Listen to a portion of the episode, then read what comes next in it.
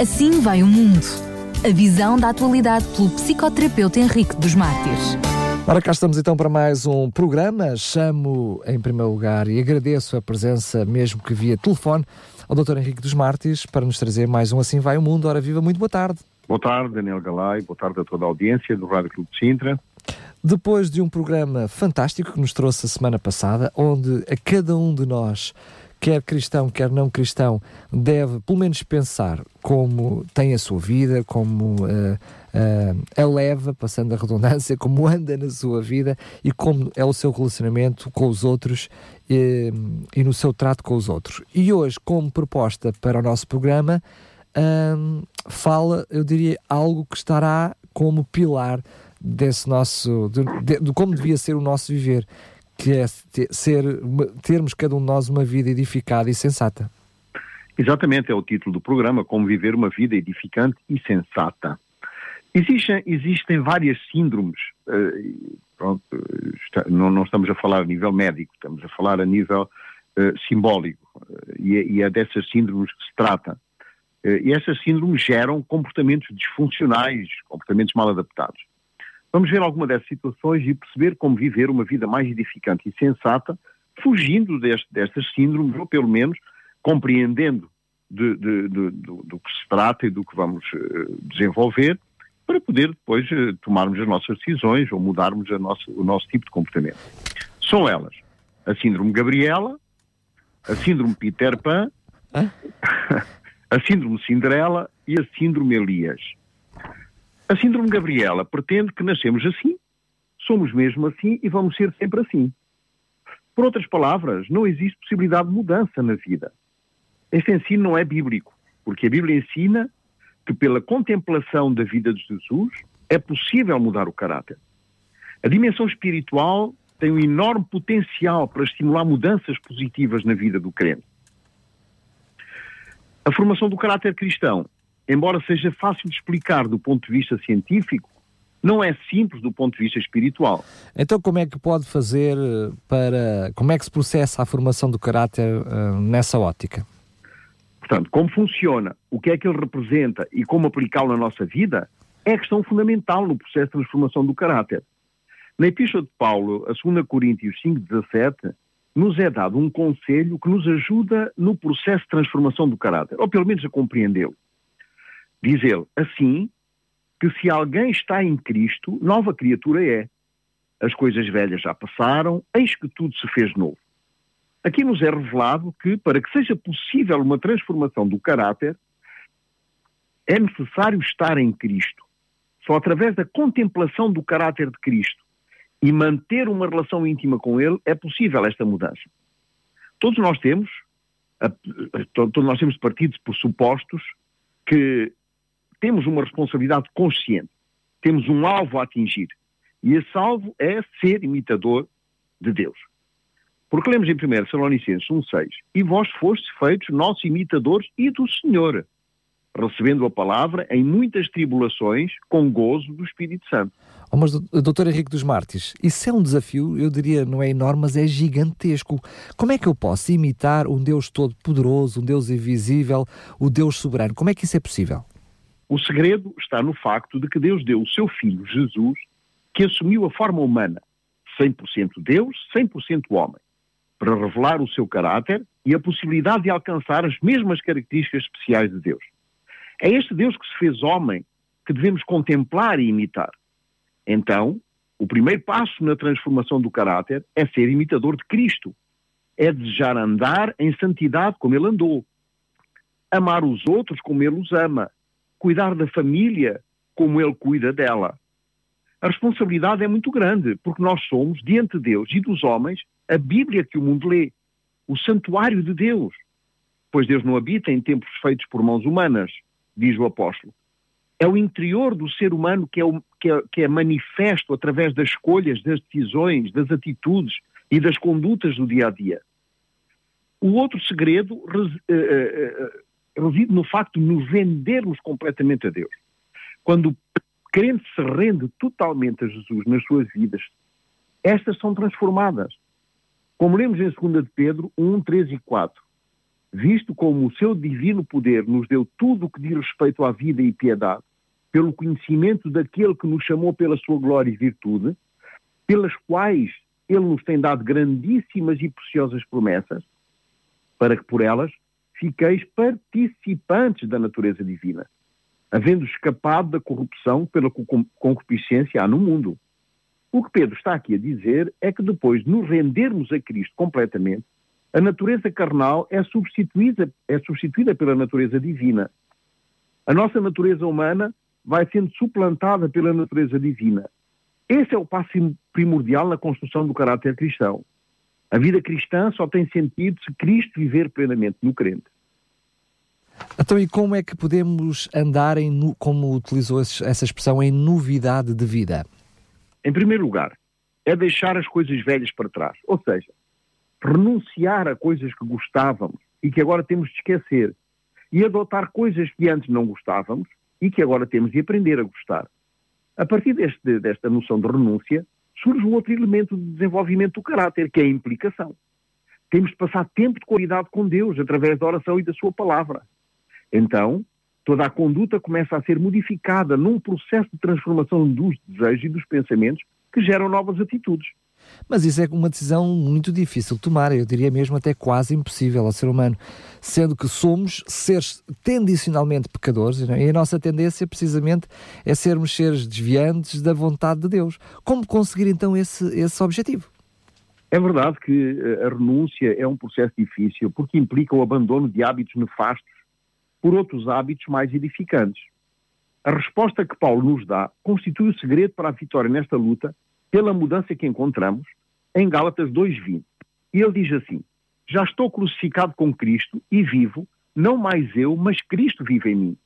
E a vida que agora vivo na carne, vivo na fé do Filho de Deus, o qual me amou e se entregou a si mesmo por mim. Ora, Paulo, no início da trajetória da sua vida, ficou perplexo e não sabia o que fazer dizia que o bem que queria fazer não fazia e o mal que ele não queria era o que ele fazia. Era um homem, de certo modo, impulsivo e emotivo. Depois de passar 14 anos a aprender com Gamaliel, chegou à conclusão que só quando Cristo passou a viver nele, a vida começou a fazer sentido.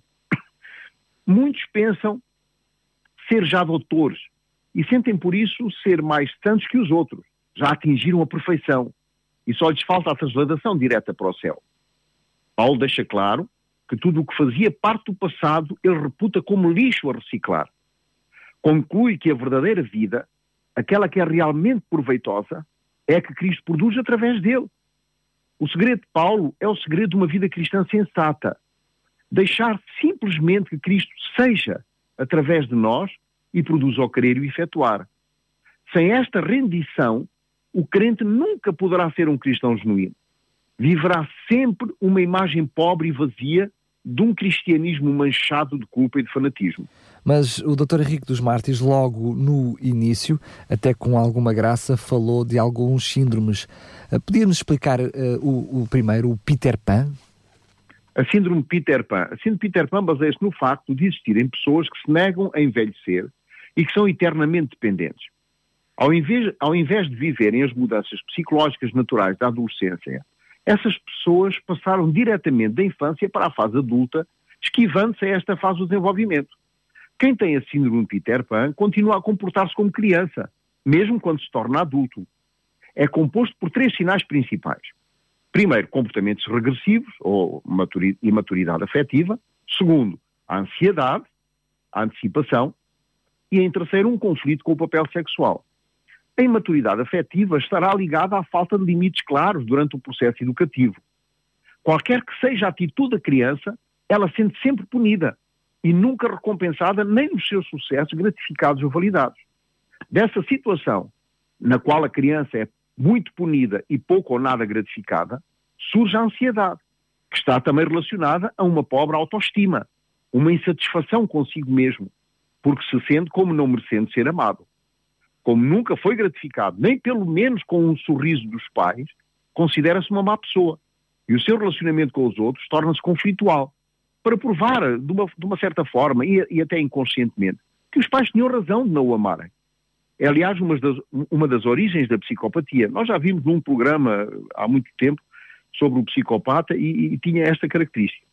O conflito sexual estará relacionado com um fenómeno de clivagem na diferença entre o homem e a mulher, construído através de um excesso de culpa ligado aos assuntos de caráter sexual no processo de desenvolvimento. O apóstolo Paulo, na epístola de 1 Coríntios 13, 11, exprime bem esta síndrome de Peter Pan quando afirma quando eu era menino, falava como menino, sentia como menino, discorria como menino, mas logo que cheguei a ser homem, desisti das coisas próprias de menino. Podemos então afirmar que o síndrome de Peter Pan tem como característica principal a imaturidade espiritual, além da imaturidade afetiva? A síndrome de Peter Pan revela um tal grau de imaturidade emocional, social, espiritual, que se traduz numa falta de seriedade na relação que essas pessoas mantêm com Deus. É como se estivessem a brincar com Deus. À medida que avançamos no Evangelho, a consciência da necessidade de se tornar maduro aumenta na mesma proporção. É normal. O cristão maduro não é inconsequente, não é inconstante, mexeriqueiro, preguiçoso, irresponsável, indeciso, desequilibrado. Não é acusador. Ele leva as coisas de Deus a sério. Assume as suas responsabilidades como um adulto bem formado assume a sua posição na Igreja, na necessidade de ser honesto e leal para com Deus e para com os outros. Neste texto, que acabamos de ler, portanto, eh, eh, quando era menino falava com menino e tal, e depois desistir das coisas próprias de menino mais tarde, percebemos que Deus nos convida a desistir de ser impubres. Diz, não é? Desistir das coisas próprias de menino e assumir a bárbara de adulto. O cristão adolescente é inconstante. Lê a Bíblia lê a Bíblia por ímpetos de arrebatamento, faz as suas orações apressadamente, muitas vezes dizendo coisas sem sentido, repetindo sempre as mesmas palavras ocas, chega sempre atrasado à igreja, passa muitas horas nas diversões ou nas redes sociais, não faz o culto familiar. Ser adulto espiritual é ter dignidade, é não levar o nome de Deus em vão, é ser conhecido pelo rigor das suas condutas, pela integridade das suas afirmações e pela retidão dos seus desígnios. Como Jó, o cristão maduro é íntegro, honrado e desvia-se do mal. Ainda no mesmo texto nós lemos desistir, palavra grega katargeo, é? foi traduzida aqui por desistir, mas ele tem um significado de totalidade, desistir de ser menino. Quer dizer, fazer desaparecer para sempre, extinguir, assolar, reduzir a nada, tornar ineficaz e inoperante as coisas de menino. Portanto, exige uma decisão firme de suprimir tudo o que, nos leva, o que não nos eleva espiritualmente. Eliminar todas as formas de superficialidade na relação com Deus e com os outros. É decidir uma mudança total em todas as áreas da vida e uma implicação total no Evangelho na pregação. É parar de mentir e viver a verdade. É assumir uma real conversão e parar de brincar de cristão. Parar de choramingar, sair da posição de vítima e adotar uma atitude refletida, consciente e responsável diante de Deus e dos homens. O apóstolo Paulo tem um texto onde ele é muito duro com os Peter Pan deste mundo. Veja o que ele diz em Hebreus 5, 12 e 13. Porque, devendo já ser mestres pelo tempo, ainda necessitais de que vos torne a ensinar quais sejam os primeiros rudimentos das palavras, da palavra de Deus. E vos haveis feito tais que necessitais de leite e não de mantimento sólido. Porque qualquer que ainda se alimenta de leite não está experimentando a palavra da justiça porque é menino. Ora, Paulo está aqui a afirmar que aquele que não cresce espiritualmente não tem nenhuma capacidade nem competência de discernir entre o que é certo e o que é errado, como se fosse um recém-nascido. Ora, um dia está dois sem orar, lê um capítulo da Bíblia e está um mês sem ler, vence um pecado e cai em dez briga com a família, com a esposa e os filhos e nunca pede perdão. Quer ir para o céu, mas não quer morrer para o eu. Deseja o paraíso, mas vive no inferno. Este é o crente Peter Pan. Bem, eu já sei que pelo menos crente Peter Pan não quer ser. Estou com alguma curiosidade em conhecer qual é o tipo de crente Cinderela. Ora, a síndrome de Cinderela foi criada pela psicóloga norte-americana Colette Dolling em 1981 para designar um comportamento de mulheres, portanto, esta síndrome de Cinderela é dirigida às mulheres, que têm como grande objetivo da vida encontrar o homem ideal, o príncipe encantado, e finalmente serem felizes para sempre. É dirigida à mulher e a nossa reflexão é, é dirigida sobretudo à mulher cristã. Ela escreve: uma rede de atitudes e temores profundamente reprimidos que retém as mulheres numa espécie de penumbra e as impedem de utilizar plenamente o seu intelecto e a sua criatividade. Como Cinderela, as mulheres de hoje ainda esperam por algo externo, por algo que venha de fora e possa transformar as suas vidas. Estamos todos recordados deste desenho infantil, para sempre, Cinderela. Lembramos daquela menina rica que, após o falecimento do pai, se tornou a serviçal da madrasta e das irmãs. Se acham que ela era uma coitadinha, podem ter a certeza que era. Não porque era maltratada pelas, pelas, pelas irmãs e pela madrasta, mas porque se deixava maltratar. A síndrome de Cinderela não tem nada a ver com a inteligência, pois mesmo na mulher instruída e independente, financeiramente, pode ter o sentimento que lhe falta algo. Este algo que só se vai completar quando o seu príncipe encantado chegar. Isso porque essas mulheres nutrem o desejo de serem cuidadas por alguém, serem aliviadas das suas responsabilidades essenciais. Precisam ser salvas por um alguém idealizado como Salvador. Independentemente do esforço investido na tentativa de viverem como adultas, a menininha dentro de cada uma sobrevive, assombrando seus ouvidos com murmúrios assustadores de incompetência, incapacidade e sentimento de culpa. Com o tempo, essa crença se solidifica mantendo na mulher uma enorme sensação de inferioridade, causando-lhe insegurança com intensos efeitos psicológicos, físicos e sociais, que resultam em todas as espécies de medos interiores e descontentamentos, em grandes carências na sua afetividade e na sua autoestima. Elas passam então a desejar profundamente serem cuidadas por alguém e aliviadas das responsabilidades essenciais para consigo mesmas. Surge uma necessidade de fixação no outro, o que inibe de todas as maneiras a capacidade de trabalhar produtivamente, de se comprometer com qualquer atividade e obter prazer com ela. Surge então um mito onde a mulher acredita que o segredo da salvação está no facto de se relacionarem com alguém do sexo oposto, com um homem que seja um modelo de príncipe encantado. Quando isso acontece, ela busca viver em função desse mito, como se o envolvimento com o homem, representado no seu imaginário, as levasse aos os dois a viver dentro de uma caixa mágica. Esquecem os antigos círculos de amizades, os encontros periódicos da turma ou qualquer tipo de convívio com os outros. A vida social encerra-se ali. Até mesmo a vida profissional é por vezes comprometida. Precisa trabalhar, exercer um grande cargo, até maior do que o do parceiro.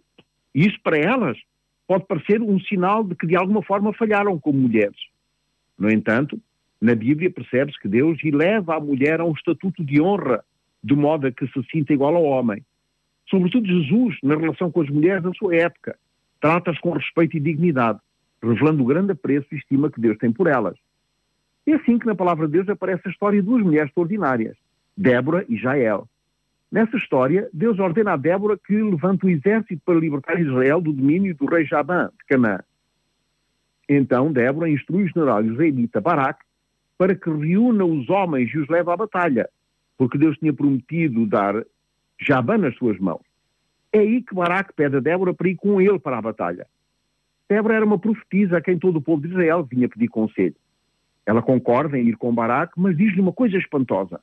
Disse ela, certamente irei contigo, porém não será a tua honra da jornada que empreenderes, pois à mão de uma mulher o Senhor venderá a Císara, que era o rei. Lemos isso em Juízes, capítulo 4, versículo 9.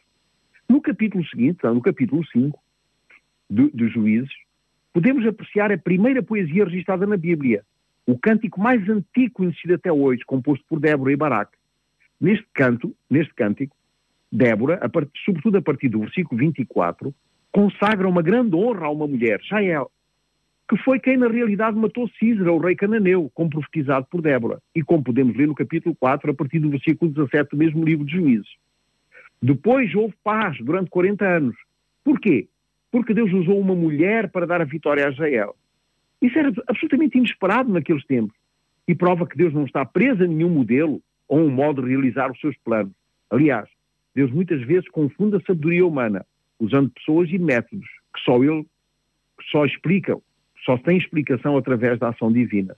Então, mas um, nesse síndrome Cinderela, podemos, de alguma forma, uh, poder dizer que as mulheres podem na mesma ter este síndrome, entre aspas, se olharem para Jesus como o seu uh, príncipe, digamos assim, metaforicamente.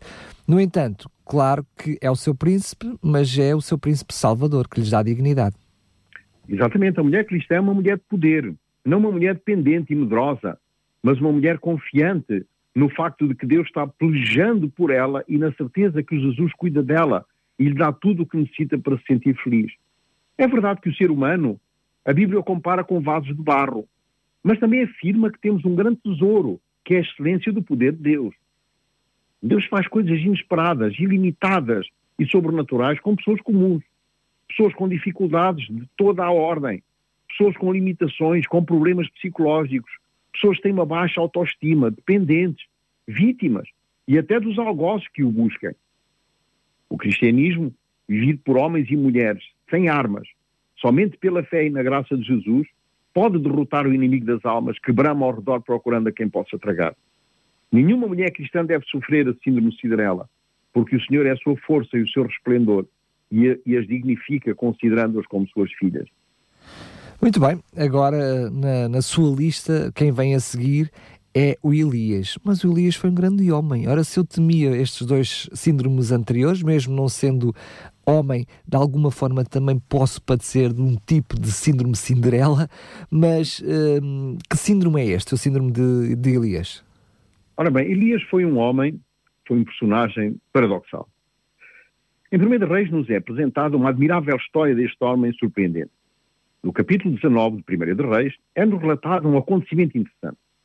Este acontecimento segue-se a uma proposta feita no capítulo anterior por Elias aos profetas de Baal, portanto, lemos isso em 1 Reis 18, de 36 a 38. Portanto, aí é dito que fogo do céu fosse invocado para provar quem realmente era Deus em Israel e eles aceitaram. Portanto, os, os, eh, os profetas de Baal aceitaram essa proposta, segundo a qual o Deus que fosse Deus, por fogo responderia. Eles invocaram Baal de manhã cedo até perto das três da, tarde.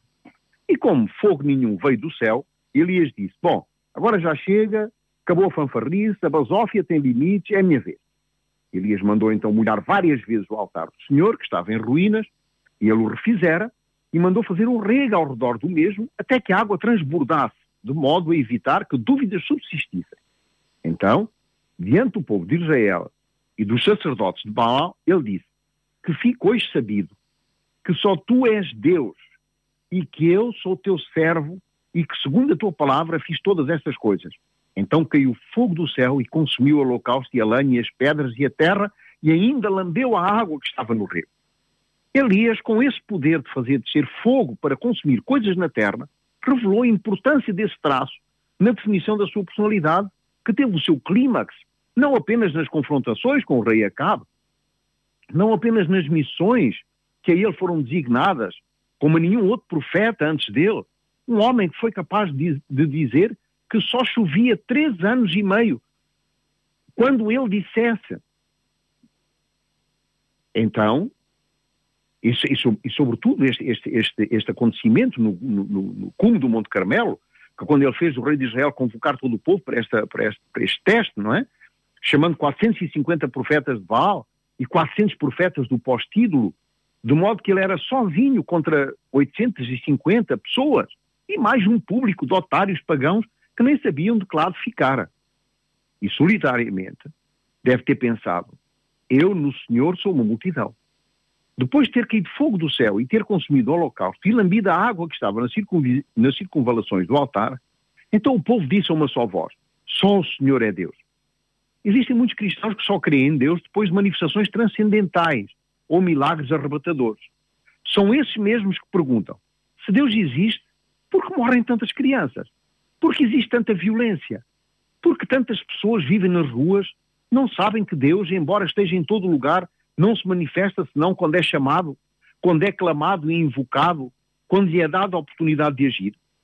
Em Jeremias 33,3 é dito: Clama a mim e responder-te-ei e anunciar-te-ei coisas grandes e firmes que nunca tinhas aprendido. Essas, essas pessoas que sofrem da síndrome de Elias, os coitadinhos que vamos analisar melhor no próximo programa, exigem que os deixem viver como querem.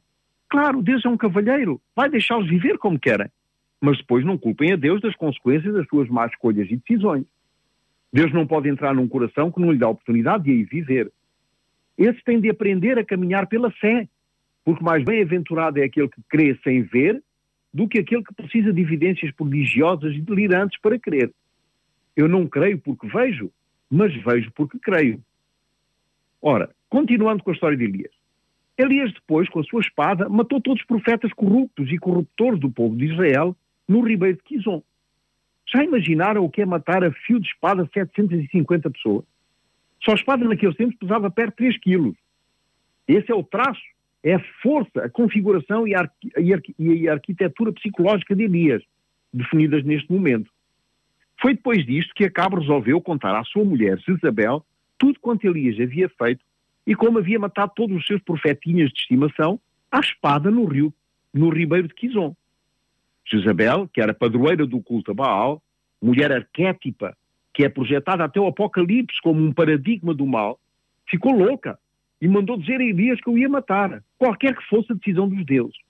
Agora reparem, que depois dele ter feito tudo o que fez no Monte Carmelo, Elias não aguentou esta rodadinha de saia esse passo de dança curandeira.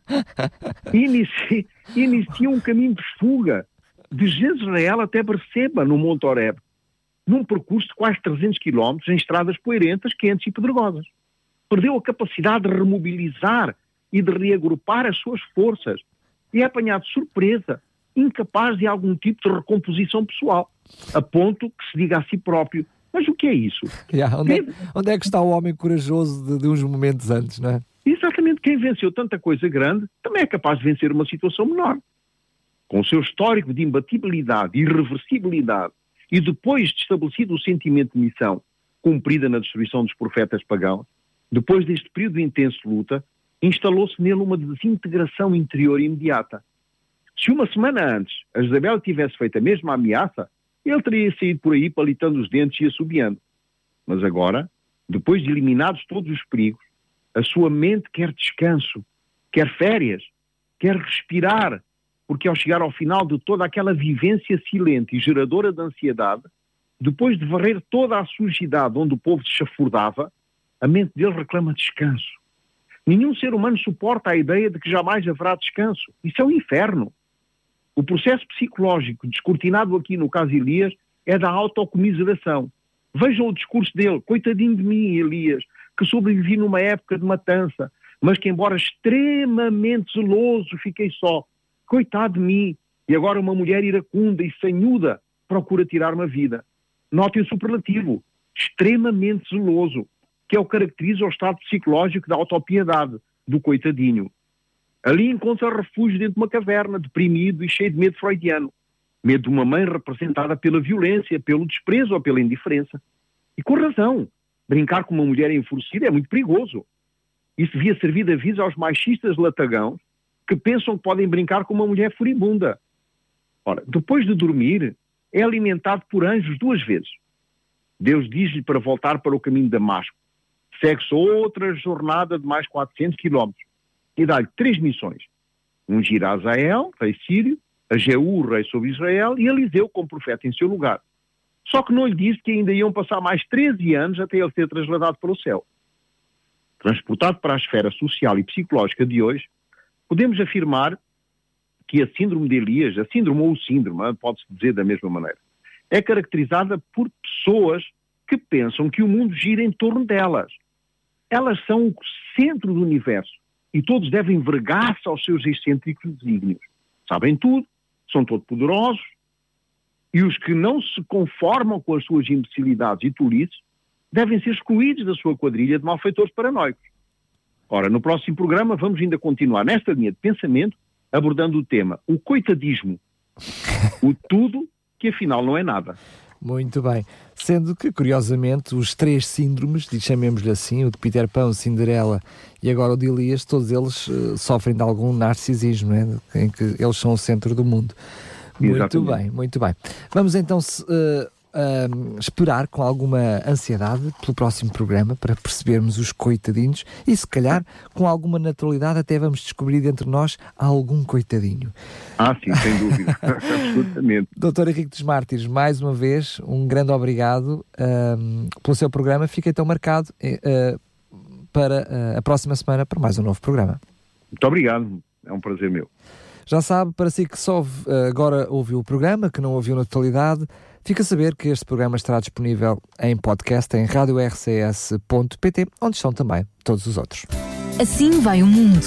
A visão da atualidade pelo psicoterapeuta Henrique dos Mártires.